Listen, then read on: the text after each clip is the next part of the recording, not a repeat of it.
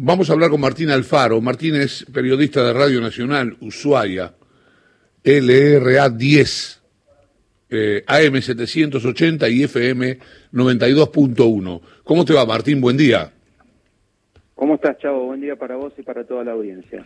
Bien, eh, bueno, eh, ha habido un rebrote, el rebrote es importante, ¿qué números tiene? Bueno, sí, efectivamente, para que tengan una idea, Ushuaia no tenía un, rebrote de coronavirus desde aproximadamente el mes de junio, sí, que habíamos tenido la última tasa tan elevada de casos positivos de coronavirus en, en la capital este, provincial porque mm, el rebrote se estaba registrando en la zona norte de Río Grande, que es la ciudad industrial en, Río Grande, y la situación estaba bastante calma en, en Ushuaia desde ese entonces.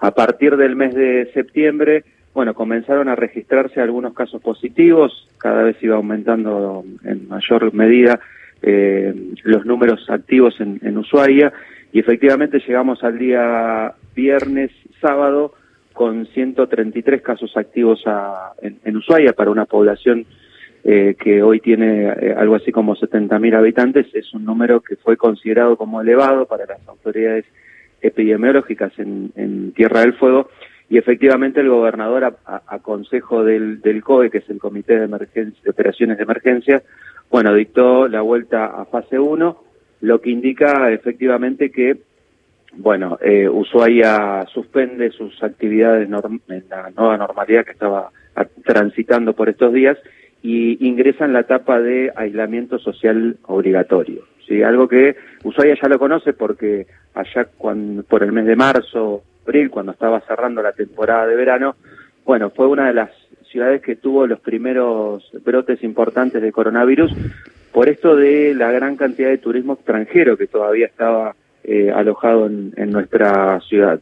Eh, las medidas implican, bueno, efectivamente que eh, haya actividades restringidas, hay un ordenamiento de, salidas de los hogares de los usuarienses establecida por número de, último número de patente de los vehículos y último número de DNI, ¿sí?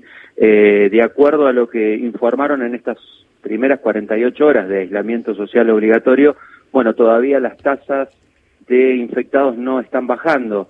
Hay que recordar que el gobernador Gustavo Melella resolvió esta medida hasta el próximo eh, 8 eh, de eh, octubre, es decir que eh, veremos en ese momento si efectivamente el número de infectados baja como lo habían augurado los técnicos en salud. Pero fase 1 es no sale nadie a la calle, esto es. Efectivamente, sí, sí, las actividades están restringidas. Ayer, para que ustedes tengan una idea, el único movimiento extraordinario se vio en los pequeños supermercados de, barrio, eh, en las farmacias y en los bancos, porque bueno, a nivel nacional, también lo deben haber visto ustedes, la mayoría del comercio de los supermercados, en este caso, que son los otros habilitados para funcionar, bueno, cerraron sus puertas por el día del, empleado de comercio.